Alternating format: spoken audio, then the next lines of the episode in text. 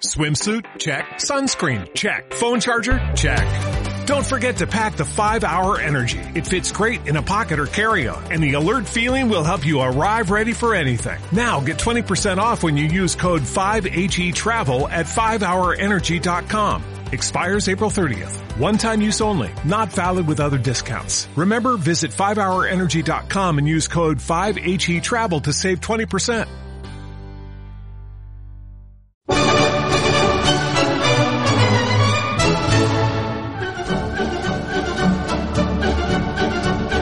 Bienvenidos a El Mundo en 20 Minutos. Cada día un análisis valiente y diferente de la actualidad, sin medias tintas, sin complejos. El Mundo en 20 Minutos es un podcast de Santiago Fontenla. Bueno, pues aquí estamos otra vez eh, intentando analizar asuntos interesantes, importantes que ocurren en España o en el mundo. En esta ocasión vamos a hablar de Rusia, vamos a hablar de Ucrania, vamos a ver de lo que vamos a hablar de lo que está sucediendo allí y lo vamos a hacer con nuestro buen amigo Enrique Refollo, que como todos nuestros oyentes ya conocen, pues es un politólogo y analista que controla perfectamente toda la información que nos está, que nos llega. Bueno, la, de la mala información no, de la buena información que nos llega desde el escenario eh, ruso. Enrique, ¿qué tal? Bienvenido. Pues muchísimas gracias Santiago, como siempre. Feliz año nuevo, aunque sea ya enero. Sí, porque eh, hacía, finales de enero, pero hacía tiempo que no nos veíamos por las ondas. Hacía tiempo que no que no nos veíamos, pero bueno, tú sí que has estado eh, bueno, en, bueno, has estado en todos los escenarios posibles y, y alguno más. Eh, me gustaría que hoy vamos, hoy vamos a hablar de Rusia, de Ucrania, pero también me gustaría que hablemos de de esa participación que has tenido que me parece muy importante en el Consejo de Seguridad de las Naciones Unidas, invitado por el gobierno eh, ruso en una en una en una mm, reunión de de fórmula ARIA, es decir, eh, se convoca, la convocan los países, pero invitan a personas eh, mm. que no son eh, cargos en, la ONU ni de ni concretamente de ningún país, pero para que hablen sobre un tema en concreto.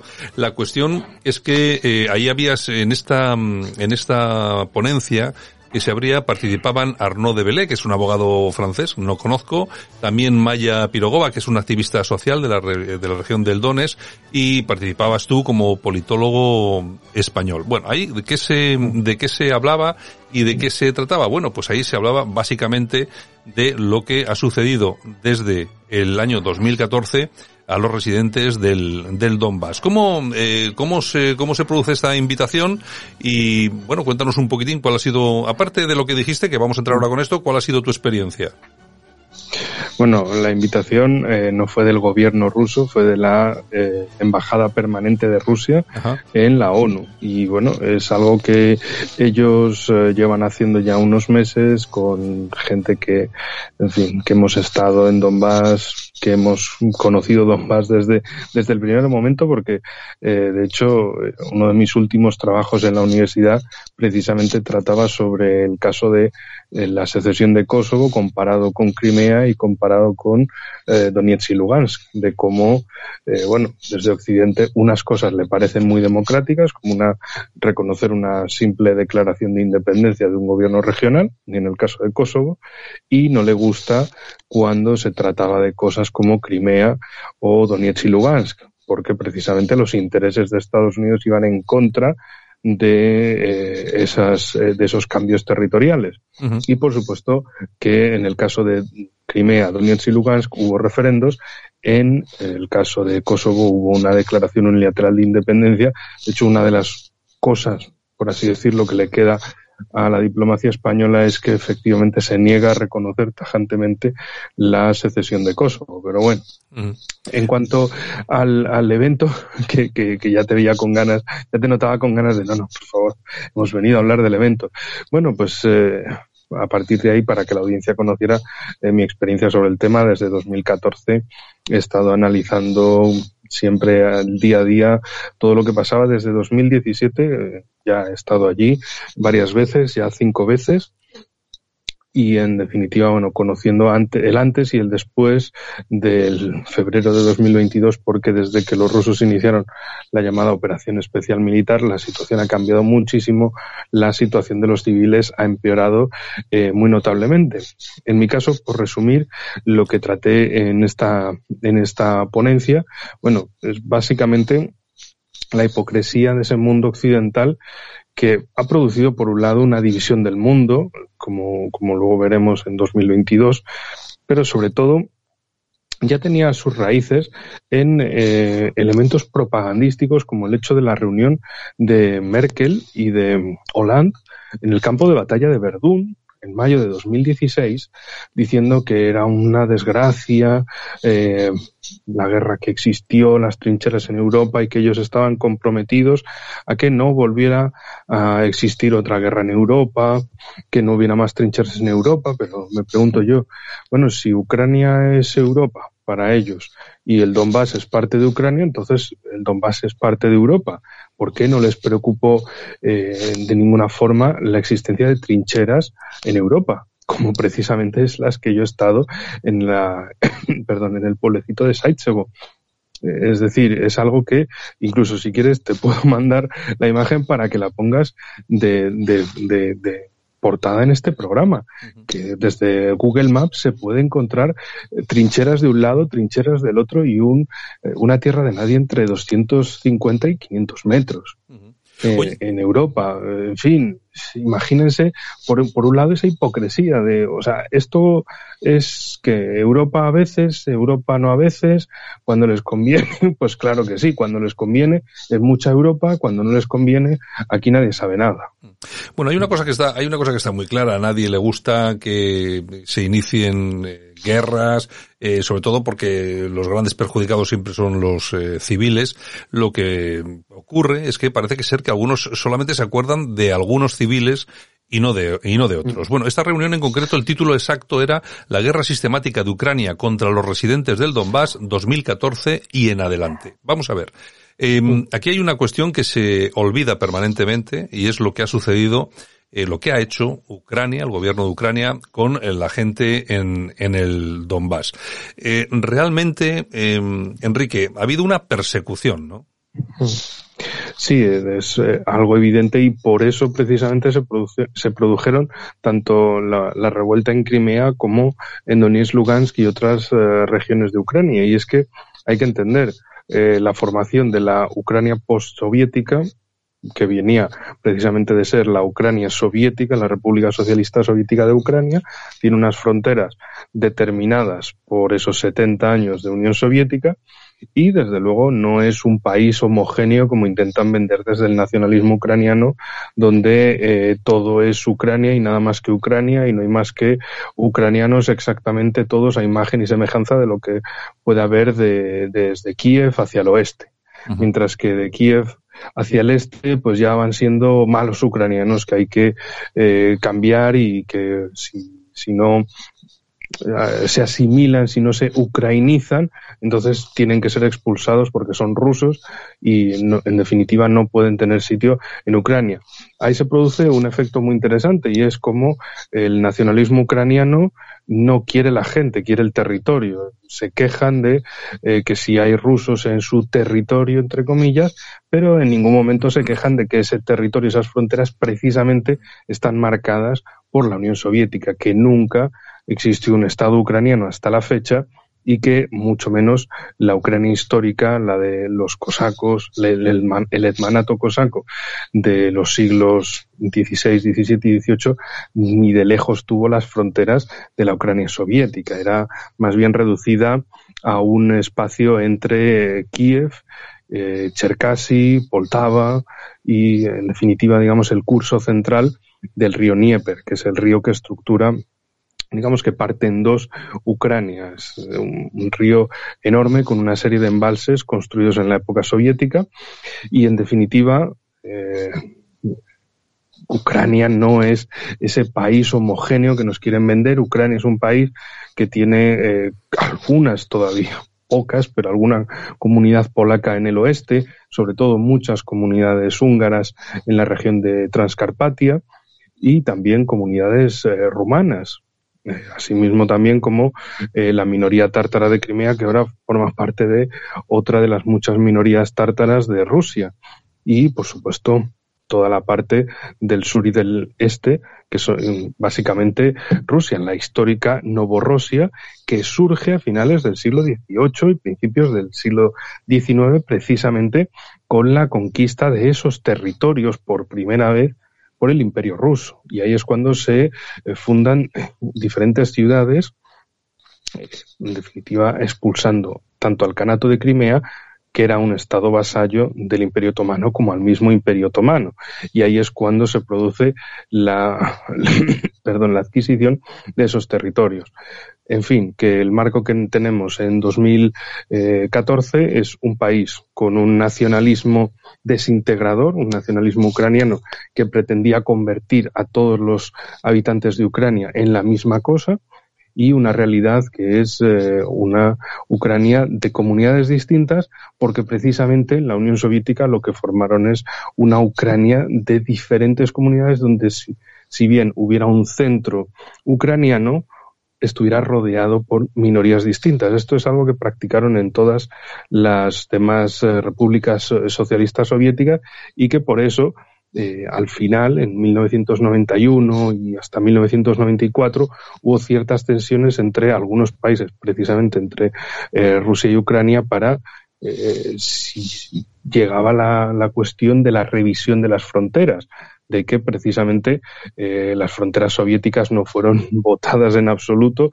simplemente fueron impuestas por el centro, por el partido bolchevique y significó en muchísimos casos la división del pueblo ruso que quedaba, si bien la mayoría en la antigua República Socialista Federativa Soviética de Rusia, pero grandísimas comunidades de rusos quedaban en el lado, sobre todo de Ucrania y por otro de Kazajistán. Bueno, eh, Enrique, eh, Moscú me ha culpado, eso creo que lo sabe toda todas las personas que nos escuchan, ha culpado a Ucrania por violaciones de derecho internacional de los derechos humanos y el derecho internacional humanitario en la región oriental de Donbass, en lo que, lo que es Ucrania.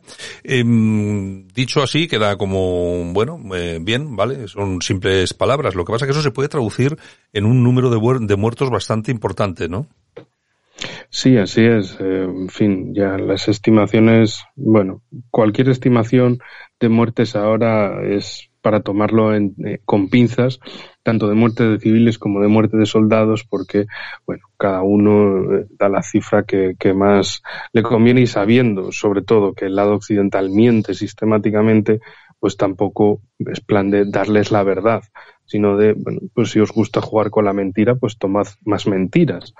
Y, y, ya está, en fin, lo cual pues deja la situación en que, bueno, puede haber cifras estimativas, hay gente, analistas eh, independientes que se dedican a, a, intentar evaluar exactamente las cosas y, dar eh, una evaluación lo más, fide, lo más fiel posible, pero bueno, eh, la cuestión es que tanto de bajas civiles como de bajas militares es una cosa eh, que hasta que la guerra no termine no, no, no, no vamos a saber, como precisamente bueno, han pasado en muchas guerras en, en, en otros tiempos, donde mientras duraba la guerra, eh, la, la, la, verdad, la mentira es simplemente un estado de, la situación, de, la, de lo que más convenga al momento, ajustarse más a las cifras que se tengan o desajustarse, porque eh, la guerra también es en gran medida psicológica y eso lo hemos visto, eh, bueno, desde febrero de 2020, prácticamente desde hace un año,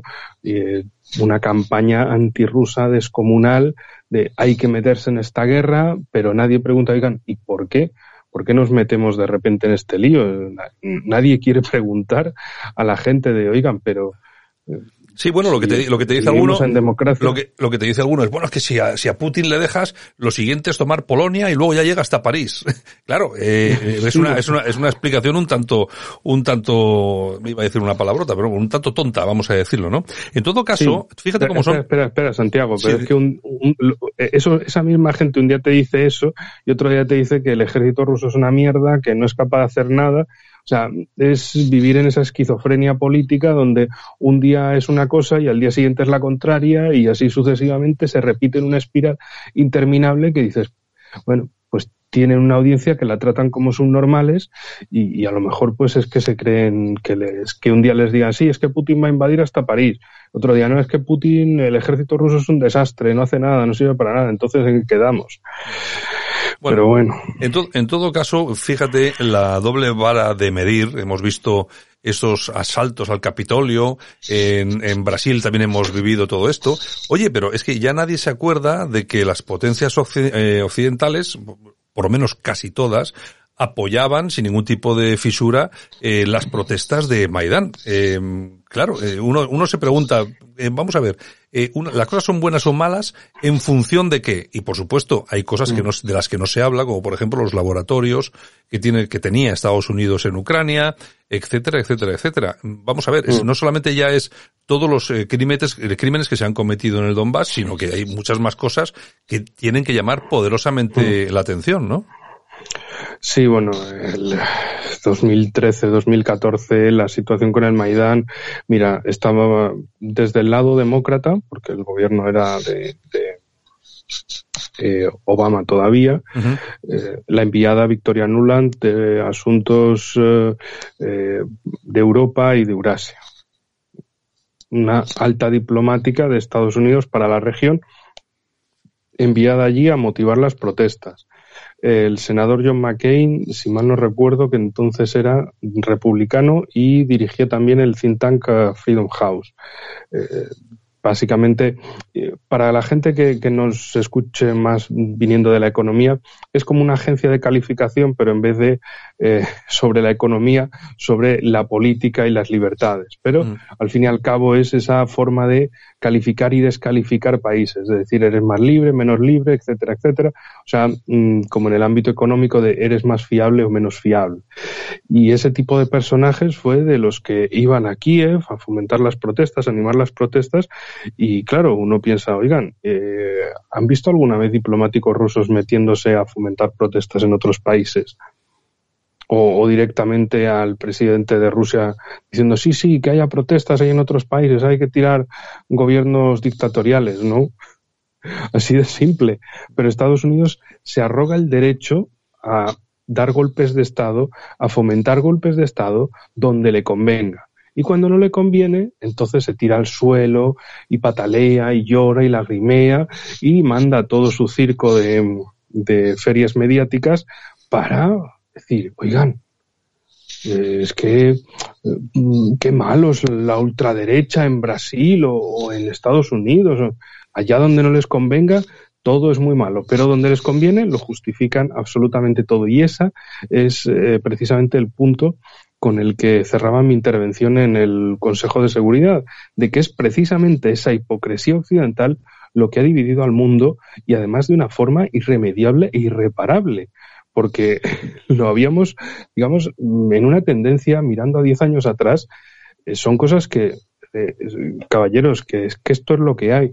No, bueno, pero es que eh, podría ser que a través de las instancias internacionales pueda haber acuerdos multilaterales, tanto que se hablaba de multilateralismo, pero era un fracaso porque esto nunca iba de, de que Estados Unidos te diera ni un ápice de su hegemonía y que precisamente cuanto más han impulsado su hegemonía desde 2020 con, bueno, el pinchi pinchi, que tampoco quiero decir la palabra exacta porque, bueno, vengo yo de YouTube donde me han censurado bastantes veces vídeos y he tenido que cortar todas las partes en las que hablaba de eso. Pero bueno, ya, ya saben, el evento ese que nos tuvo encerrados como pajarillos en jaulas en 2020 y luego eh, la cuestión de la guerra en 2022, lo que se ha mostrado es que esa, esa hipocresía occidental de eh, no queremos el bien para el mundo, queremos el bien para nosotros.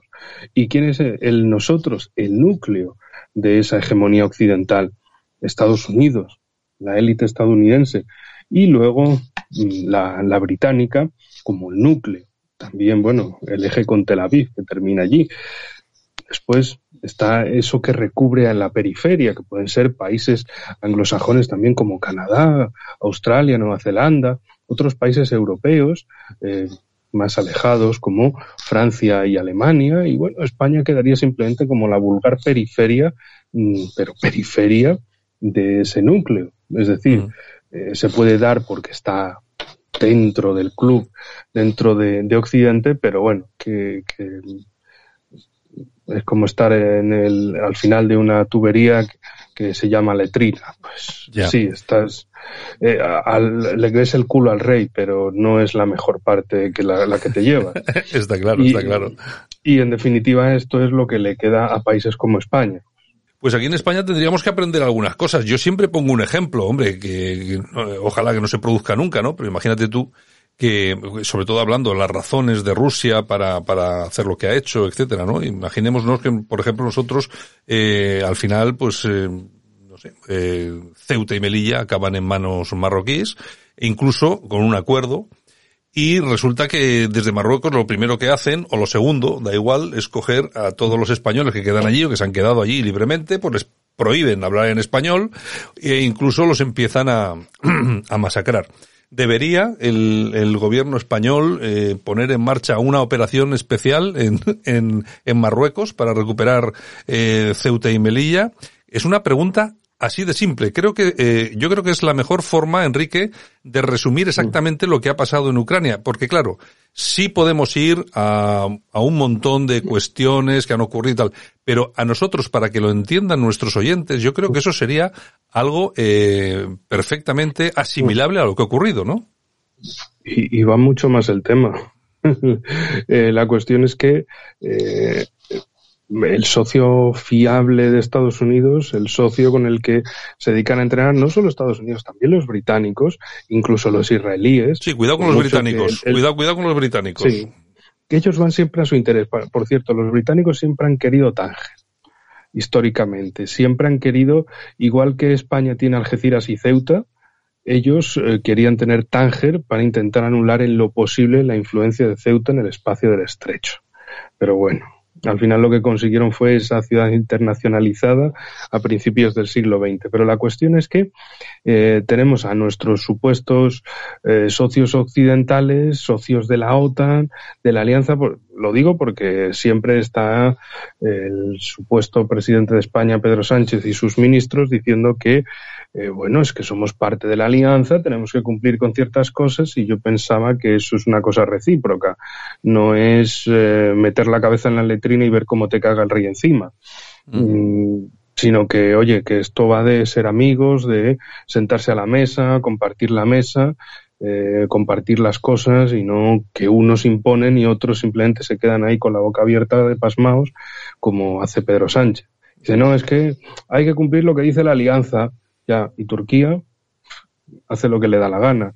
Y Estados Unidos lo que le da la gana y Reino Unido lo que le da la gana. Es decir, es una cuestión de poder, en primer lugar. De poder y después de voluntad. Es decir, de tener, puedes tener mucha voluntad, pero como no tengas las herramientas de poder, pues poco tienes. En el caso de estos países, tienen ambas cosas. Y para ellos, la clave en, el, en, el, estrecho de Gibraltar, en el Mediterráneo occidental, es Marruecos. Y lo ven como el país que pueden eh, trabajar con mucha más cercanía a costa de España. Es decir, estamos en una alianza que mm, mira más por los beneficios de un enemigo de la alianza que, o sea, ¿para qué España está en el, en el club de, la OTAN? ¿O por qué no reclama, eh, por otro lado, una posición eh, relevante? ¿Por qué no se hace valer? Y no solo me refiero en la OTAN, me refiero también en, el ámbito, como ha salido eh, el mes pasado, perdón por la tos, pero en fin, estas cosas del invierno. el, mes pasado el mes pasado con el, el eh, el Marrocos Gate, el Morocco Gate, adyacente al, al, Qatar Gate. Es decir, eh, es una, eh, es una, un complot de la podrida Unión Europea en la cual recibían sobornos para hacer votaciones a favor de Marruecos. No solo votaciones a favor de la parte económica, de acuerdos económicos con la Unión Europea, sino también eh, cosas que llevaran al reconocimiento del Sáhara Occidental como parte de Marruecos. Sí, sí. Bueno, pero ya no, se, ya no se habla de eso. ¿eh? Estamos en dos clubes. sí, sí. Estamos en dos clubes que nos, que, que nos dicen, no, vosotros la cabeza, la letrina y a callar. El, problema, el, problema, de todo esto y lo que llama la, o que lo que debería llamar la, atención es que ya no se habla de esto. Es decir, hubo unos días en los que se comentó todo el tema este de Qatar, de Marruecos, de no sé qué, pero bueno, la verdad es que ya el tratamiento que se da en los medios de comunicación es poco y enlazo, porque claro, con esta reunión, con esta en la que tú has participado del Consejo de Seguridad de la ONU, mmm, eh, nuestros oyentes se están enterando ahora mismo que se ha producido. Es decir, no ha tenido reflejo en ni un solo medio de comunicación. No, pero cualquier reunión de la ONU apenas tiene, salvo que sea una cosa tipo Greta Thunberg o, historias así chorradas para rellenar eh, de forma insulsa, innecesaria. Hombre, pero el tema este, el tema, este, el tema este es muy pues, importante, eh, Enrique, es, muy, es un tema importante para ti, para mí, para nuestra audiencia, pero para el resto de gente es una cosa de que, que, que, no les va. Y esto, es, esto siempre lo digo, es parte de la mala educación, de la mala formación en eh, tanto política interior como política exterior que hay en España. Un desinterés absoluto, no solo por la interior, sino más todavía por la exterior, de que no, o sea, la gente no se da cuenta ni de que vive en un país ni de todo lo que vive alrededor y existe alrededor nuestro, tanto de eh, oportunidades como conflictos, de amenazas como debilidades. Es decir, es como si viviéramos en medio de la Antártida o en medio del Ártico rodeados por por el vacío bueno, como eh, si no hubiera problemas alrededor, como si nadie estuviera eh, acechando contra nuestros intereses. Y no solo me refiero en el sur, como puede ser Marruecos, sino también por otro lado Francia o, Reino Unido o Estados Unidos, que siempre eh, han mirado con desprecio y con intentos de destruir España. Y esto es algo históricamente demostrable. Bueno, eso es así, eso, es, así desde, desde siempre. Oye, Enrique, una, una cosa. nos acordamos todos que hace ya no sé exactamente cuánto tiempo, pero hace unas cuantas semanas eh, se enviaron las famosas bombas a la embajada de Ucrania, algún político, incluso al presidente del gobierno. Bueno, eh, en aquel momento se dijo porque aquello era más o menos como, como un fuego artificial, una especie de petardo con un poco de pólvora y tal. Bueno, y resulta que, y resulta directamente eso, que eran fuegos artificiales, que, y resulta que, recibió petardos. Y resulta que semanas después, semanas después, ahora nos encontramos con que ha sido el servicio de inteligencia ruso el que ha mandado las famosas bombas no bombas pirotécnicas. Vamos a ver, estamos ante otra campaña de desinformación total, ¿no? Es, que perdona que me ría, pero es que yo estaba viendo hoy esta, esta noticia y decía, pero, pero, o sea, no es el servicio secreto así o sea, es el servicio, es el directorio de inteligencia de las Fuerzas Armadas, de, perdón, el directorio de inteligencia del Estado Mayor de las Fuerzas Armadas de Rusia. O sea, es que es como, a ver, vamos a tirar una ruleta y donde caigan los dados, pues decimos que han sido ellos. Claro, claro. Pues venga, le ha tocado al GRU, que además con esas siglas suena ahí a gru, gru, gru a malo, suena, malo, suena malo. Sí, sí. Suena a, gente terrible. ¿Qué son? Pues ni idea, pero, pero ya que he visto noticias que eran eh, imágenes de, de, del, con el logo de las Fuerzas Armadas de Rusia, de Mm, ejercicios eh, aéreos y cosas así, y, que dices, o sea, te ponen unas, unas imágenes, te van diciendo otras cosas para ver si te influye como de esta gente un día nos va a tirar un misil, van a venir con aviones o algo parecido, y luego eh, hablaban de eh, relaciones con grupos de ultraderecha, claro, no puede faltar, ya, no puede faltar. no puede faltar la, ultraderecha. Por supuesto. O sea, eh, la cosa es, eh, sobre todo también para nuestra audiencia, los que no son de Madrid, los que son de Madrid seguro que se acordarán lo que pasó entre abril y, y, mayo de 2021, eh, el famoso caso de las bueno cartas con balas, cartas con amenazas, con cuchillos ensangrentados. Jamás se volvió a saber, ¿eh? Tampoco. Exacto y nunca más se volvió a saber y nunca más nadie volvió a preguntar y todo el mundo sabía en redes sociales y todo el mundo apostaba en redes sociales, claro, menos los palmeros del gobierno y de esos tres partidos de la izquierda, de Podemos más Madrid y PSOE, que fueron justo los que casualmente recibieron el tema todo el mundo sabía que esto era una patochada, que era una pantomima que habían montado por las elecciones, que las cosas no cuadraban, que los datos no cuadraban, que había muchos, eh, muchos puntos oscuros y en este caso era lo mismo. Eh, pero vamos a ver, pero es que no hay escáneres en correos, nadie escanea nada, nadie escanea las cosas ni en un ministerio. El tercer mundo. Eh, o sea, que, que, todo el mundo tiene escáneres, que todo el mundo tiene que pasar escáneres para edificios oficiales, pero justo ese día es como en las películas, ¿no? Sí, sí, sí. Eh, estaba el edificio lleno de cámaras, pero justo por algún motivo desconocido las cámaras donde ocurrió un hecho eh, que da todo el movimiento a la trama estaban apagadas no funcionaban o ese día se perdieron las cintas. Pues esto es lo mismo y ya sabemos que las películas, pues bueno, son como son. En estos casos, pues eh, si recordarán nuestra audiencia, allá por finales de noviembre, principios de diciembre, ya cuando dijeron, no, es que bueno, el, el presidente recibió recibió eh, petardos. Venga, este caso es una mierda. Abandónenlo, déjenlo, que es que eh, que, que, pero es que además, pero es, además es que el presidente ha recibido petardos. Pero es que además, Enrique, es que nos intentan vender una milonga. Vamos a ver, eh, nosotros, eh, es que antes nos hablaban de los servicios secretos rusos y bueno, eran los que mataban con plutonio a alguien no sé dónde. No, no, ahora, resulta que mandan petardos o fuegos artificiales. Vamos a ver, esto no hay quien se lo crea. Estamos ante otra campaña exactamente igual. Yo no sé si se va a convertir en, en peligroso, creo que ya lo es.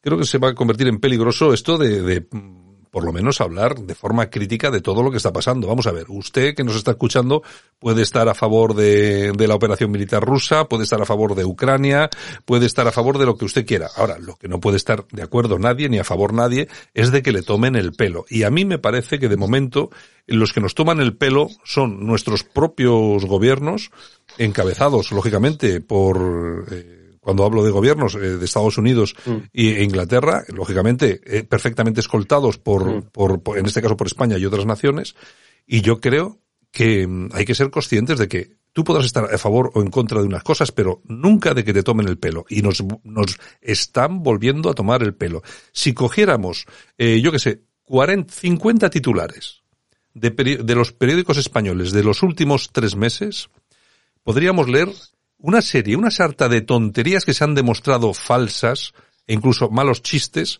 que Putin tiene tres, eh, tres eh, personas, tres eh, dobles que van a los sitios, Rusia se ha quedado sin misiles, yo qué sé. Y resulta que lo único que es verdad, lo único que, es verdad es que la OTAN está enviando armamento a Ucrania para bombardear seguramente a, eh, bueno, seguramente no, con toda seguridad, a los ciudadanos rusos del Donbass, que están utilizando esas armas, sabe Dios eh, para qué, y que nadie sabe exactamente cuáles son los intereses que tiene Estados Unidos en todo esto. Y yo fíjate que esto siempre lo he unido, puede parecer un poco a historieta, Enrique, pero a mí me ha parecido que una de las razones importantes para que, para esta intervención eh, de Estados Unidos y esta defensa de Ucrania y Estados Unidos tiene mucho que ver con el hijo de Biden, con sus negocios y con todo lo que había allí. Yo creo que, porque si no, ese interés desatado tampoco acabo de entenderlo. Sí, bueno, los papeles de Hunter Biden, eso es para prepararnos un programa aparte sobre eh, corrupción. Eh, Pero muy gorda. no es que es, es, como difícil encontrarle una palabra claro. eh, suave para que la gente lo entienda. Es que se mezcla como, todo, se mezcla todo. ¿eh? Drogas, corrupción, pedofilia. De menores, pedofilia, bueno, bueno. Violación. Bueno, es, un caso que, bueno, en fin, entiendo al padre, pues así salió el hijo, como dice el refrán de tal palo, tal astilla.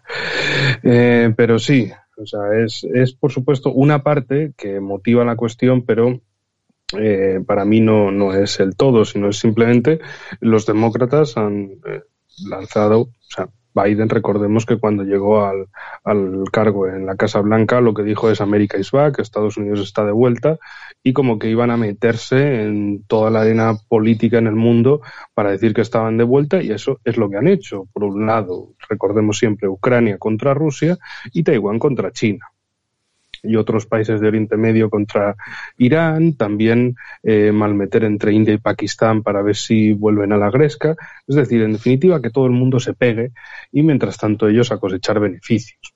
Hombre, está claro. Es decir, es una, es una cuestión eh, geopolítica más allá de que eh, el presidente actual de Estados Unidos pues eh, quiera tapar en lo posible los escándalos de su hijo. Sí, pero puede ser, pero puede ser una razón interesante.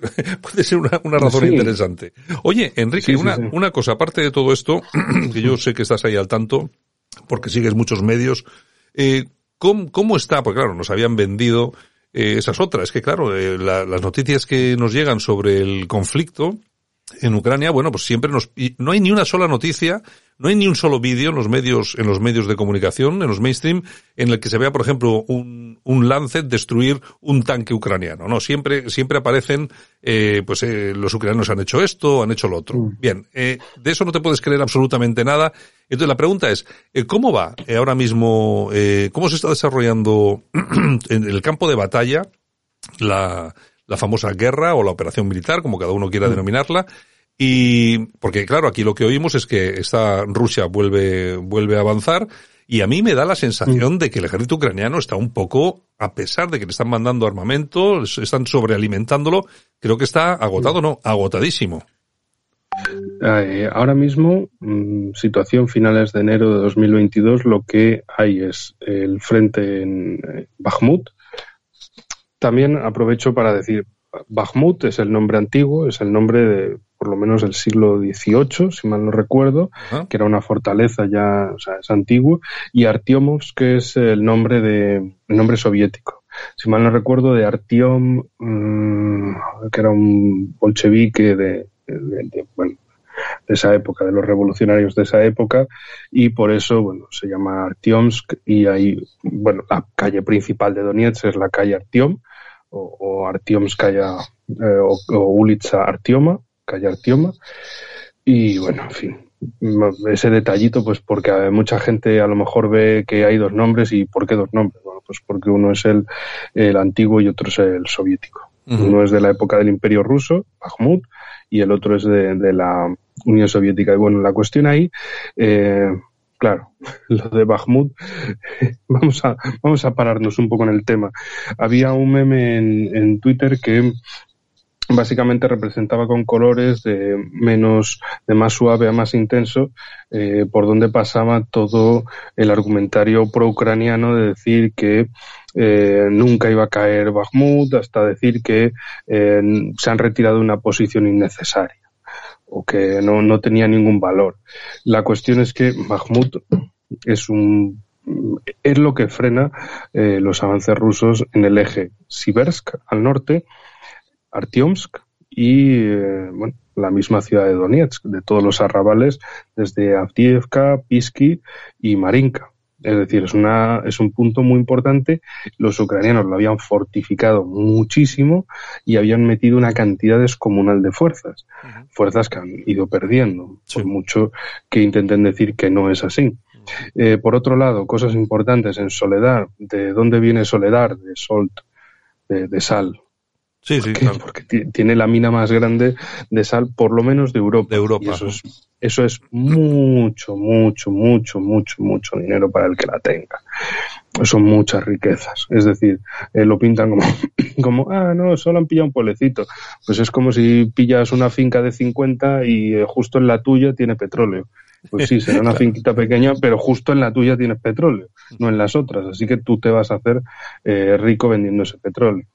De todas formas, entonces, Enrique, el, envi el, envío de armas por parte de la OTAN, eh, no sé, hay personas que dicen, bueno, es que claro, si mandan los IMARS, mandan no sé qué, cambia el rumbo de la guerra. Um, vamos a ver, lo veo muy difícil, por no decir imposible. Hombre, sí, pueden tener un poco más de capacidad, pero hacen falta muchos IMARS y muchos tanques eh, Abrams para, para, para cambiar el curso de la guerra, ¿no? Bueno, antes que pasara eso, en la, la, otra parte donde está habiendo avances rusos es en, el, en la provincia de Saporilla y es precisamente en el sentido hacia Orejov, que es, eh, digamos, el centro de de las operaciones eh, entre Rusia y Ucrania para tomar eh, ese que es básicamente otro punto neurálgico, otro centro de comunicaciones en la región, desde el que llegan y parten numerosas carreteras exactamente igual que, en el caso de Bakhmut. Y eh, Orejov significa tomar toda esa parte central de, la región de Saporilla que está en manos de Ucrania y abrirse el camino hacia la misma capital, la misma Zaporilla. Así que, bueno, eh, por más que algunos digan, no, es que son cosas pequeñas, mira tú lo que han avanzado ya, pero ¿cuánto han perdido los ucranianos? Y bueno, por el lado de los tanques, fíjate que estaba viendo toda la situación en estos días y, decía, qué hipócritas, qué mm, marrulleros desde Estados Unidos y Reino Unido, bueno, no tendría que sorprendernos, ¿no? Pero, pero simplemente nos dan siempre un ejemplo eh, cada vez mayor. Eh, le dicen a Alemania, tú lleva los tanques, manda los Leopard. Y le hacen manifestaciones los mm, pro-ucranianos eh, en Alemania de liberen a los Leopard, lleven a los Leopard, que en fin, que son unas cosas que eh, no puedo, no puedo con esta gente que se toma la, guerra como si fuera un partido de fútbol, como si fuera, no sé, dibujos animados, chorradas de estas. Es, eh, yo no, me, no entiendo por qué esa gente no la han devuelto a, a Ucrania y le han dicho, venga, tanto queréis la guerra, pues a pelear, a pelear, a pelear. Sí, en fin, pues ¿qué pasa? Que Estados Unidos y Reino Unido no quieren mandar lo suyo. Quieren que Alemania sean los primeros en enviarlo. ¿Por qué? Porque Alemania que los envíe, los rusos, pues bueno, los van a dar por prioridad para destruir, se los van a cargar, que, que lo piensan, alguno parece que piensa como que eh, se van a enfrentar tanques contra tanques cuando no es así. Claro, para nada, claro, para nada. Probablemente o les envíen helicópteros o aviación o una ronda masiva de artillería y se acabaron los tanques. Es decir, que, que esto no es un videojuego, no es de, oye, yo te mando 300 tanques, mándame tú otros 300 y, y nos, nos pegamos ahí en, en una pradera o algo parecido, en la estepa. que se toman algunos la guerra como y es que viendo eso, medios de comunicación en España que lo pintan como se van a enfrentar los Leopard alemanes contra los tanques rusos y qué características tienen unos y otros. Pero vamos a ver, es que nadie sabe cómo van las operaciones. O sea, eh, no es que, oye, que es que es como Gila. Es el enemigo, sí. Mira, que, te mando 300 Leopard, coño, que me mandes tú los tuyos, a ver quién tiene mejores tanques. O sea, es que la guerra no funciona así. Está claro, está claro. Oye, eh, es que vamos, son desesperantes. Vamos a ver un, vamos a ver otro frente abierto en Bielorrusia. Bueno, es eh, por lo menos una maniobra, perdón, por lo menos es una maniobra de, distracción muy grande. Claro. Eh, estar moviendo tropas de una forma secundaria. Eh, eso es algo que en muchas guerras siempre se ha hecho, la posibilidad de, oye, mm, que a lo mejor eh, se hace algo por ahí. También es una forma de desgastar al enemigo, de generarle miedo, de retirarle unidades importantes que pudiera estar eh, metiendo en otro lado, porque, bueno, está la amenaza y no olvidemos que, claro, eh, por el norte, entre Kiev y la, y la frontera con Bielorrusia, hay 30, 60, 100 kilómetros como mucho, dependiendo de la, de la ruta que se tome. O sea, es que es eh, para hacerse en un día si se presiona con la suficiente dureza. Entonces, por eso bueno, está el miedo de, oye, a ver si van a volver a intentarlo, van a estar haciendo una preparación mayor y claro, mientras que eh, hacen eso, el, el, sale ahora la palabra en ruso, el catiol, el, el embolsamiento en Bakhmut, llevándose eh, por delante a buenas unidades ucranianas, muy entrenadas y todo eso, mientras que es lo que les puede quedar en la retaguardia, defensa territorial, gente entrenada apenas eh, un rato, eh, que quizá ni tengan experiencia militar o, muy escasa, mientras que las unidades principales las han perdido. Y esta es la, clave de la cuestión de lo que, de lo que no entienden algunos que está haciendo Rusia. Y es, para Rusia lo importante no es el terreno, es la eliminación de las fuerzas militares enemigas. Porque si el enemigo se queda sin fuerzas militares, no podrá defender el territorio más tarde. Mientras que si Rusia preserva las fuerzas militares, pues eh, aunque pierda el territorio un día, va a ganarlo al día siguiente y que las vidas de sus soldados no son como para, eh, bueno, derrocharlas, dejarlas ahí, que se mueran y, y ya está. Y no querer ni recibir eh, eh, los cuerpos de sus soldados y esto es un tema que, bueno, cuando termine la guerra eh, le va a pasar mucha factura a todos los bandidos del régimen del Maidán porque, claro, no quieren reconocer bajas por dos sentidos. Claro. Por un lado, bueno, ya el reconocimiento de por sí pues es grave, pero al reconocerlas tienen que indemnizar a las familias. ¿Con qué dinero? Eh, es decir, que eh, mal en sentido. Nuestros oyentes tienen que saber, el que, no lo sepa, que hay todos los días en Kiev hay manifestaciones de madres, de mujeres, de esposas, de hermanas, de soldados desaparecidos. No les han dicho ni dónde están, ni cómo están, y es un poco lo que está contando Enrique, que es lo que está pasando. Es decir, si ahora mismo se atreven las madres y las mujeres a manifestarse, imagínense ustedes cuando acabe la guerra. Es que esa es la cosa. Eh, los ponen con eh, desaparecido. Pues no está ni vivo ni muerto, está desaparecido. No se sabe, no es problema nuestro, no, no sabemos dónde está. No reconocemos la baja porque no es una baja, es un desaparecido y no tenemos que indemnizar a nadie porque no está dado por muerto. Así que, o, por, o es un herido que haya sido recuperado o cualquier cosa, no queremos saber de eso y en fin, es, esa corrupción, es esa falta de, humanidad hasta con los suyos, pero bueno, les va a pasar una, grandísima factura. Estoy, estoy convencido de que va a ser así. Eh, Enrique, bueno, eh, creo que la relación, eh, vamos a ver, eh, yo soy de los que piensa que a Rusia no se le ha dejado otra opción más que poder, después de todas las sanciones, que no son de ahora, que vienen de hace mucho tiempo, después de todo lo que le está sucediendo y pasando eh, a Rusia, no se le ha dejado más opción que buscar socios allá donde ha podido. Hay gente que... Mm, hay, dos tipos de personas. Unos que apoyan a Rusia eh, porque son muy comunistas y se piensan que Rusia es la Unión Soviética, están absolutamente equivocados. Eh, Putin podrá ser cualquier cosa, pero comunista me parece que va a ser que no. Pero, eh, y luego tenemos a los otros, ¿no? A los que, a los que mm. eh, dicen hay que hacer la guerra a Rusia precisamente porque sí son comunistas. Es decir, es, siempre planea ese tema. Y lo único que hemos hecho, y lo hemos hecho todo Occidente, ha sido echar en manos, eh, yo qué sé, de China, de, de Irán, de Taiwán, a Rusia son lo mismo. Yo, no tienen nada que mm. ver, no tienen nada que ver ni como regímenes políticos ni nada. Pero sí es cierto que ahora mismo esa, esa, ese, ese empujón de Occidente ha conseguido que las, las relaciones entre Rusia, China, Irán, etcétera, sean muy fluidas, ¿no, Enrique?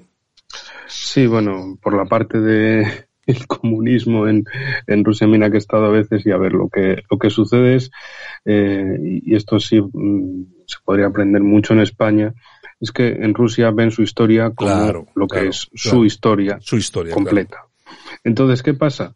Que eh, para ellos la Segunda Guerra Mundial fue una terrible invasión alemana, 27 millones de muertos entre civiles y militares, y eso les costó, esa, ese coste de vidas fue eh, el camino a la victoria para llegar a Berlín en, en abril de 1945. Y mientras tanto, Estados Unidos, que apenas tuvo 200.000 bajas, se pinta como si hubiera tenido un sacrificio terrible, como si ellos hubieran sido los artífices de la victoria, pero los que eh, engulleron, los que devoraron eh, a las mejores unidades alemanas fueron precisamente los soviéticos en Rusia. Sí, principalmente. yo, yo, creo que las, eh, bajas, yo creo que las bajas masivamente fueron, fueron de la URSS y de Alemania, claro. Y de China. Y China. siempre, China siempre, ahora luego podemos hablar de eso, de, ese teatro de operaciones. Eh, pero la cosa es eso, que para, para ellos es un orgullo haberse cargado, haber eliminado otro invasor más en su historia. Es decir, para los rusos han tenido diferentes invasiones, como los polacos, los suecos, los franceses, los alemanes, eh, los ingleses y sobre todo pues Francia y Alemania, Napoleón y Hitler como los más grandes, los más recientes, de que les intentaron invadir y fracasaron por completo y de que para ellos es un orgullo nacional. Igual, mira, ya te buscaré una, una fotografía si quieres para que la podamos poner eh, en, en este programa o en otro. En el centro de Moscú hay un mural donde eh, salen tres etapas de la historia de Rusia. Sale eh, Minin y Posharsky, el, príncipe Posharsky y el ciudadano Minin que encabezaron a los rusos en batalla contra los polacos en 1612, precisamente ahí en Moscú. Eh, otro que es eh, el general Kutuzov, que dirigió a los rusos eh, en la batalla de Borodino y en otras que consiguieron expulsar a los rusos de la zona, perdón, que consiguieron los rusos expulsar a los franceses de la zona de Moscú y bueno, que iniciaran la retirada, la, larga marcha desastrosa de vuelta a Francia. Y en último lugar hay eh, una imagen a los soldados en, en eh, bueno, es un sitio bastante, bastante impronunciable que está en las cercanías de, Moscú. es, que es, es, complicado, pero eh, bueno, eh, es un sitio donde hubo batalla, digamos es un Stalingrado pero menos conocido, donde los alemanes se atrincheraron fuerte, está apenas, eh, déjame que compruebe bien, está a 200 kilómetros de Moscú, entonces te puedes hacer una idea de, para los alemanes era extremadamente importante mantener la posición porque era poder mantenerse en la medida de lo posible cerca de, Moscú para volver a intentarlo. Y bueno, eh, eh, Stalin ordenó que había que tomar todas esas posiciones. Fueron mm, como un año de, de diferentes batallas muy sangrientas. Y todo eso está en la misma calle, en pleno centro de Moscú, con vistas al Kremlin. ¿Por qué? Porque esa es su historia. Esas son sus etapas de historia. Y ya está. Por eso lo que no quieren es eh, que de repente les digan, no, es que vuestros abuelos fueron unos violadores, unos saqueadores, unos destructores, no sé qué, eh, y tal y cual, y, que los, nazis los derrotaron los británicos y los ingleses, eh, los británicos y los estadounidenses con el desembarco en Normandía. Eso fue todo. Claro. Y claro, ellos dicen, oiga, ¿y nosotros qué? O sea, ¿Y nuestros 20 millones de muertos qué? Claro, claro. También, también ha habido polémicas con el Estado de Israel porque, claro, eh, Rusia dice, oigan, ¿qué pasa? ¿Que valen, valen más 6 millones de los otros que 27 millones de los míos o qué? ¿O hay aquí víctimas, los vuestros son primero y los míos que además son más de segundo o ya veremos si cuenta? Porque, en fin, son, son diferentes cosas que para ellos, eh, bueno, la gente, la, generación actual viene precisamente de la generación superviviente eh, de la guerra. Es decir, que no es eh, ni comunismo ni no comunismo, es que eh, fueron sus abuelos, gracias a, la victoria de sus abuelos, es que la generación de ahora está viva.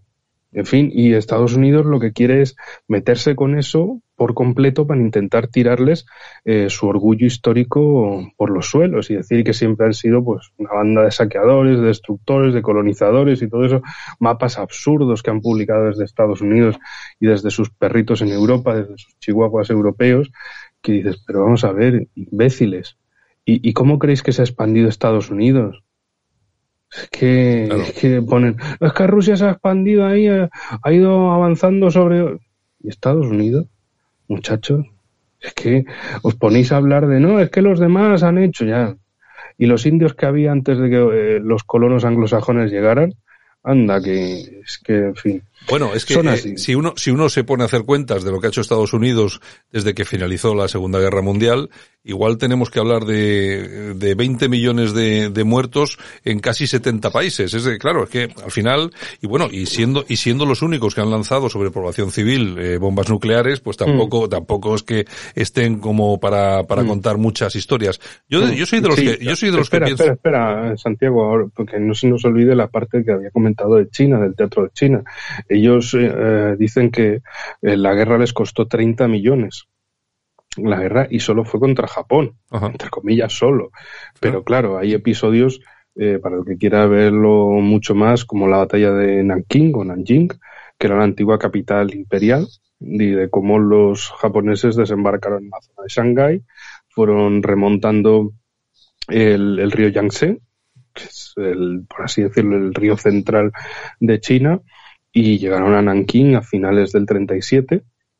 La guerra empezó en julio del 37 y básicamente arrasaron la ciudad y, bueno, es uno de esos crímenes de guerra japoneses que tienen eh, poco conocimiento para los chinos. Es una cuestión fundamental, una destrucción y aunque luego sean chinos comunistas, y aquello era la República, eh, la, China nacionalista del Chiang Kai-shek, del Kuomintang, pero y, era la capital imperial del imperio y todo, pero es que era eh, un ataque contra su pueblo, contra su historia, contra su cultura, contra todo por parte de los japoneses. Y en la China, como digo, aunque se digan que son comunistas, eso lo recuerdan como un evento nacional, como un desastre nacional del pueblo chino. Y eso es algo que en Occidente no se entiende, porque el Occidente está marcado básicamente por el, el política fútbol, fútbol política, de tú qué camiseta llevas, pues ya está, no me digas más. Y no se entienden las cosas de un país como tal, sino que bueno, cada uno eh, se queda con su feudo, con su con su pequeño campanario y lo demás ni le importa, ni lo conoce, ni le interesa.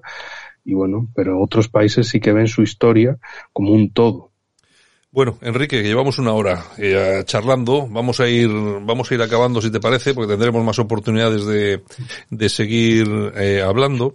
Y, pero solamente preguntarte una cosa, porque vamos a ver, aquí mm. que, que nadie se equivoque en cuanto a nuestros eh, oyentes. Nosotros, yo ya te digo, eh, no es eh, Enrique Refollo apoya con absoluta claridad a Rusia y las iniciativas que, que ha puesto en marcha Rusia en, en Ucrania. Yo soy una, yo soy una persona que mm, soy crítica con la realidad, es decir, que yo siempre he apostado por la neutralidad, porque nosotros teníamos que haber sido, además España, ¿eh? yo creo que teníamos que haber sido eh, objeto de deseo para intervenir en posibles negociaciones, es decir, ser pues un poco lo que hemos sido siempre, ¿no? Gente más o menos de sentido común y tal. Bueno, parece ser que eso también se ha olvidado. Entonces yo lo que, yo en cuanto a este, a este asunto, eh, no es que apoye a Rusia eh, o apoye a Ucrania, es yo me baso única y exclusivamente en todo lo que veo que me preocupo de verlo, en todo lo que leo, que me preocupo de leerlo, de las dos partes y tal, y llego a conclusiones que son las que son. Es que hemos tratado, y eso es cierto, muy mal el tema de, de Rusia desde hace muchísimos tiempos, desde muchísimo tiempo, y ahora estamos como estamos, y creo que el gobierno español en concreto está haciendo el ridículo mandando esos esos, eh, esos misiles antiaéreos del año 65, y yo no sé por qué tenemos que seguir haciendo el ridículo con lo que tenemos encima, eh, ahora que tengamos que aumentar, por ejemplo, los gastos de defensa en yo que sé cuántos miles de millones, cuando estos tíos eran los únicos que estos decían, estos veían una fotografía con un fusil y ya, ya empezaban a, yo que sé, a, cantar salmos y ahora resulta que son los más, los más militaristas y armamentistas del mundo. Se han, se han convertido, en, bueno, este, es que España hay que meter otros tres mil millones de euros para comprar no sé qué, no sé cuántos. Bueno, pues el tema este, el, el tema este, yo lo quiero dejar claro, lo quiero dejar claro sobre todo por mi posición personal, porque si, si eh, no tengo ningún tipo de reparo en reconocer mm. cualquier, cualquier posición mía, que podría ser cualquiera, lo que, lo que tengo que decir es que yo soy eh, mm. absolutamente crítico con la realidad. Y la realidad hasta hoy, desde luego, eh, está eh, amparada en titulares de prensa falsos, en noticias falsas, en manipulación, etcétera, etcétera, etcétera. Por lo tanto, uno tiene que contarlo. Que no parezca otra cosa. Bueno, eh, oye, dime, dime, Enrique. Mira, Santiago, de hecho te, te, lo digo con dos ejemplos. Rusia, ¿qué es lo que quiere? Que no le pongan misiles cerca. Claro. Eh, o sea, cosas comprensivas de si Enrique, Enrique, Enrique, Enrique, vamos a ver. Lo que hizo la Unión Soviética colocando los misiles en Cuba, en la respuesta de Estados Unidos, ¿cuál iba a ser? Faltaron minutos para mm. que la respuesta fuera. Pues es que es lo mismo que le ha pasado a Rusia. Pero ¿de qué, ¿de qué nos quejamos si hemos hecho lo mismo? Sí, sí, sí, pero en estos casos era porque Estados Unidos los tenía en Turquía y eh, la Unión Soviética quería devolverles lo mismo. Igual que vosotros me lo ponéis aquí cerca, pues yo os los pongo cerca. Claro, claro, Y al final se resolvían, venga, unos los quita y los otros los quita. En el caso de España, por ejemplo, y lo tratábamos en años anteriores, desde 2021, eh, cuando eh, Marruecos, con el apoyo israelí, eh, instalaban fábricas, bases para drones en las cercanías de Melilla. ¿Cuál era la respuesta en España? Ni puta idea. Cero. Nada. Cero, cero. Pasando de, pasando de todo. Es decir, tenemos un país que además en el ejército reconocen eh, más, más, con la boquita pequeña que, por todo lo grande, y que es el problema de, sí, es que nuestra principal amenaza es Marruecos, sabemos que es un país hostil, que tiene una población mayoritariamente hostil contra nosotros y unas ambiciones imperialistas sobre nosotros, eh, sobre Ceuta, Melilla, todas las islas de, la costa eh, del norte de África, sobre Canarias, sobre la mitad de España, que si al Andalus y todas estas películas que se montan desde Rabat, sabemos que existe eso, pero nadie hace nada. Es decir, imagínense que, Rusia tiene todos esos, eh, todas esas amenazas de, Estados Unidos, de la OTAN, que ven que, o sea, que los le están calificando a Rusia de amenaza, que están haciendo todo lo posible por rodearla con armamento OTAN, y, y que Rusia dijera, bueno, pues no hacemos nada. Pues nada, la OTAN se mete hasta la cocina, y luego que Luego tienes un problema inmenso. Pues el caso de España es lo mismo. España ha abandonado, hace geopolítica cero, absolutamente cero, no hace nada al respecto. Y claro, eh, no quiere reconocer que tenemos enemigos, enemigos muy grandes, como es el caso del régimen marroquí que eh, también cuántos vemos que dicen ser republicanos en España y monárquicos en Marruecos. De cuántos cuántos eh, cobran eh, sus mordiditas de Marruecos para, oye, en el Parlamento Europeo trátame bien, vótame a favor. O sea, y en los, y en los medios españoles también, ¿eh? Pasa, ¿eh? Sí, sí. Hay, aquí hay periodistas que cobran de Marruecos, está más claro que el agua. Pero, pero con la parte económica es lo que me parece más sangrante, porque estamos en una crisis económica, se nos dice, eh, cada, bueno, lo, último que vi fue un artículo de La Razón, no, no faltan todos este, todo este contubernio de medios del sistema para eh, hacer la, la, oda al empobrecimiento eh, masivo diario, más gusanos y menos carne. Mm, ya, y tenemos el campo abandonado, no podemos buscar eh, comercio fuera porque es que estamos dentro de la Unión Europea, pero eh, luego se favorece a Marruecos, que no es miembro ni de la Unión Europea ni de la OTAN, eh, se perjudica los intereses de España, pero ¿quién es el que más perjudica los intereses de España? El propio gobierno, el que está ahora, el que está antes y el que venga después.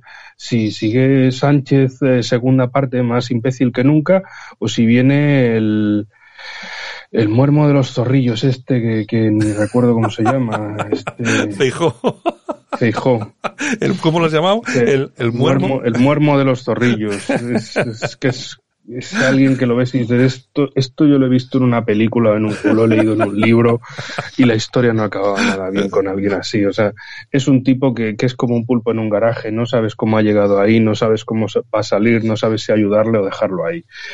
Eh, sí, es, complejo. es, complejo, Sí, la sociedad pasando de todo, eh, nadie moviendo el culo. Mira, yo siempre lo digo, cada vez que voy a Rusia, me encuentro montones de tiendas de, moda, eh, de, de calzado, de joyería, de comida, de vino, italiano, restaurantes por todas partes.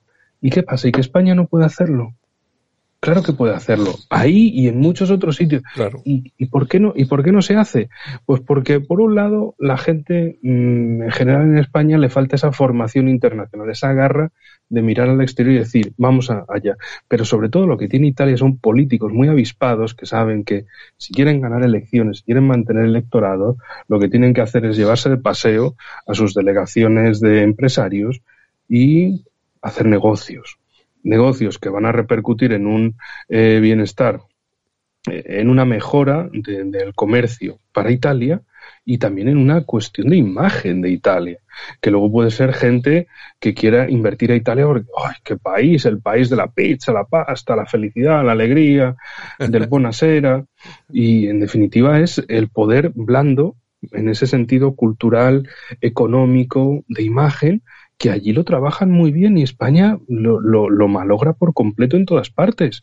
¿Y por qué? Por sus propios eh, gobernantes y por esa falta también de que haya gente que diga, oigan, y si nos juntamos y, lo conseguimos y lo hacemos, yo, siempre recuerdo eso. Oye, y menos mal, y menos mal que tenemos sol y playas. Menos mal. Sí, bueno, lo que nos quede, disfrútenlo, porque a lo mejor eh, dentro de un tiempo nos dicen que ir a la, a la playa es de fascistas o que si, si, si, te mojas en la playa estás haciendo que se caliente el mar y... Oye, pero tú, oye, pero tú fíjate, tú fíjate una, una cosa, es un tema que me llama la atención, porque los progres son así, ¿no? Eh, um, hemos pasado del, de que son los eh, son los libertarios de, de todo lo que se ponga por delante oye hablando de playas no y ahora son los únicos que se oponen a que la gente se desnude en la playa tome el sol se bañe. O sea es decir son absolutamente puritanos los tíos. Y, y nos daban lecciones antes y nos vuelven a dar lecciones ahora. Siempre nos dan lecciones. Es increíble ¿eh? Sí sí sí sí bueno eh, yo siempre recuerdo, y, y, tú lo recordarás mejor que yo, los años 80, eh, los, por ejemplo, grupos de, felices, de rock, de, felices de, 80, glam rock, felices 80. Sí, de, de gente que se, que, los Twisted Sister, por ejemplo, cinco tíos que se vestían de mujeres, que claramente sabías que eran hombres, Sí. que, que no eran travestis ni nada, que lo hacían así por, por, por molestar un poco y, y, que luego otros te quieran decir en el año 2022 o 23, es que mira lo que estamos haciendo, ya se hacía los 80, qué Bueno. película nos estáis contando, y no había ninguna estupidez de esta, ni blanduras, ni, ni mamarrachadas. Pero oye, tú, ahora. oye, tú te acuerdas que siempre, en, en los pueblos siempre había un, había un, había un, eh, un rey mago, como no había señores de fuera, había un rey mago que se pintaba. Bueno, resulta que ahora, pues, en carnavales y tal, al que le da por pintarse, oye, eh, de negro, oye, ya eres un, ra- eres un racista y una falta de respeto. Yo es que alucino eh, con la tontería ideológica que nos ha caído encima, ¿eh? es una forma de, de control social. Eh, no hagas esto porque tal, no hagas esto porque cual, no hagas esto porque lo otro. Y al final es, no lo hagas en general. Al final, pues nada de. Reyes Magos porque... pff, Y es ir cediendo. Es, eh, en inglés el, el concepto se llama salami slicing y es, eh, en español se podría denominar como cortar el chorizo. Es decir, tú tienes el chorizo entero y vas cortando trocitos, eh, lonchitas finas, lonchitas finas, lonchitas finas. Parece que no, lonchita lonchita se va acabando el, El chorizo. Pues, el, el chorizo. Pues esto es lo mismo. Ese, el eh, poquito a poquito, eh, ahora esto, y ahora esto, y ahora esto, y ahora esto. Y cuando te quieres dar cuenta, te, te queda la punta y dices, hostia, que, Esto se ha que- acabado. que- se ha acabado. ¿Y, y ahora qué? No, Pues y, volver, y es a recuperarlo, y volver a recuperarlo es imposible. Eso, eso es lo peor de todo. No, claro, por- fin. por- tiene que ser un chorizo vegano, un chorizo hecho con harina de gusanos o alguna cosa de estas. Sí, sí, que Que en fin, es, eh, es eh, no, no lo olvidemos y, y yo no, no, no lo olvido nunca cuando el eh, ministro Garzón, la verdad es que en España siento por los Garzones que no conozco, pero los Garzones famosos, parece que si alguien se apellida Garzón y está en política en España es imbécil por necesidad. Eh, hablaba de no, es que no había que comer chuletones, no, es que es que es eh, cambio climático, que es que es malo para la salud y todo eso. Sánchez se va con, con la cumbre de presidentes autonómicos a Salamanca y que comen prácticamente hasta albóndigas para beber. Ya te digo. Y, y listo, y esa es la imagen que te mandan. de- ¿Y qué ha pasado, por ejemplo, estas últimas semanas con el foro de Davos y todo esto? De, bueno, unas intervenciones que, que sinceramente no. Bueno, el mundo en 20 minutos, creo que 20 minutos y algo más Sí. esta vez. eh, en fin, las intervenciones de John Kerry, que, que- que yo lo veía y, y- y hasta le veía la cara y decía. De verdad, este tío es un autómata, este Yo- tío es un cibo. John Es Kerry, que ahí ni- sí, no parece ahí- ni, ni- Ahí sigue, yo creo que está como resucitado, sí, sí, algo, algo, algo le han hecho. De todas sea- formas, lo más importante y más interesante de lo de Davos ha sido el aumento de, de la prostitución. En los tíos eh, parece ser que van allí se se- Bueno, es legal.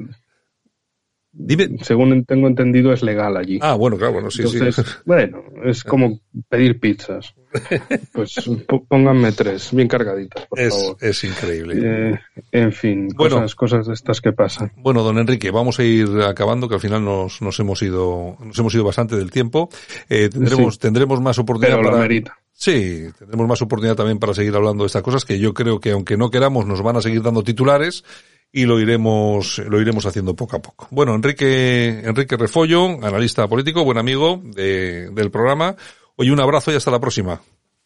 Pues un gran abrazo a ti, a toda la audiencia que nos escucha, siempre sufriendo con nosotros porque eh, sufrimos solos, sufrimos con vosotros, sufrimos todos juntos, eh, en fin, sufrimos constantemente esto y bueno, tarde o temprano hay que ponerle solución, así que vamos a pensar todos en la solución y sobre todo echarse eh, al final a la calle y solucionarlo, porque esto mm, solo el- los programas son la primera parte, la toma de conciencia, luego es eh, la acción, pero eso ya lo Eso- vamos viendo otro día, no se Es, preocupe. eso es otra cosa. Venga, Enrique, un abrazo muy fuerte. Un gran abrazo, hasta la próxima. Estás escuchando el análisis de actualidad en el mundo en 20 minutos con Santiago Fontella. Bueno, pues hoy nos fuimos a hablar de Rusia, de Ucrania, al final hemos hablado de China, hemos hablado, bueno, absolutamente de todo, porque cuando traemos a nuestro amigo Enrique Refollo, pues tenemos la posibilidad y aprovechamos después de hablar de todo lo que se cruce en nuestro camino. Nosotros seguimos aquí, en El Mundo en 20 minutos, y regresaremos mañana mismo. Gracias.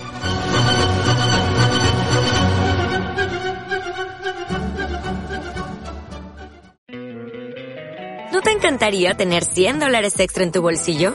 Haz que un experto bilingüe de TurboTax declare tus impuestos para el 31 de marzo y obtén 100 dólares de vuelta al instante. Porque no importa cuáles hayan sido tus logros del año pasado, TurboTax hace que cuenten. Obtén 100 dólares de vuelta y tus impuestos con 100% de precisión. Solo con Intuit TurboTax. Debes declarar para el 31 de marzo. Crédito solo aplicable al costo de la presentación federal con TurboTax Full Service. Oferta sujeta a cambios o cancelación en cualquier momento.